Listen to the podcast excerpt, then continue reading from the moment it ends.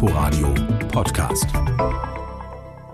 Auch die Bahn orientiert sich an den allgemeinen Hygieneregeln, die das Robert Koch Institut herausgegeben hat.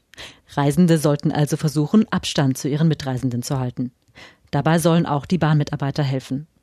Allerdings werden die Züge zu Pfingsten so langsam wieder voller. Die Bahn rechnet zu den Feiertagen nach eigenen Angaben mit einer Auslastung von 30 bis 40 Prozent.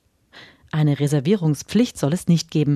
Allerdings soll die Zahl der Reservierungen begrenzt werden. So soll sichergestellt werden, dass ein bestimmtes Kontingent an Sitzen frei bleibt. Bahnkunden sollen außerdem per App gewarnt werden, wenn der Zug zu voll wird. Außerdem setzt die Bahn verstärkt darauf, ihre Züge zu reinigen. Laut Unternehmen wird besonderer Wert auf Türgriffe und Schalter gelegt. Im Schnitt werde ein Zug zweimal pro Fahrt gereinigt. Die Mitarbeiterinnen der Bahn tragen außerdem einen Mund-Nasenschutz. Diese Pflicht gelte auch für die Fahrgäste in S-Bahnen, Nah- und Fernverkehr, schreibt die Bahn auf ihrer Homepage. Inforadio Podcast.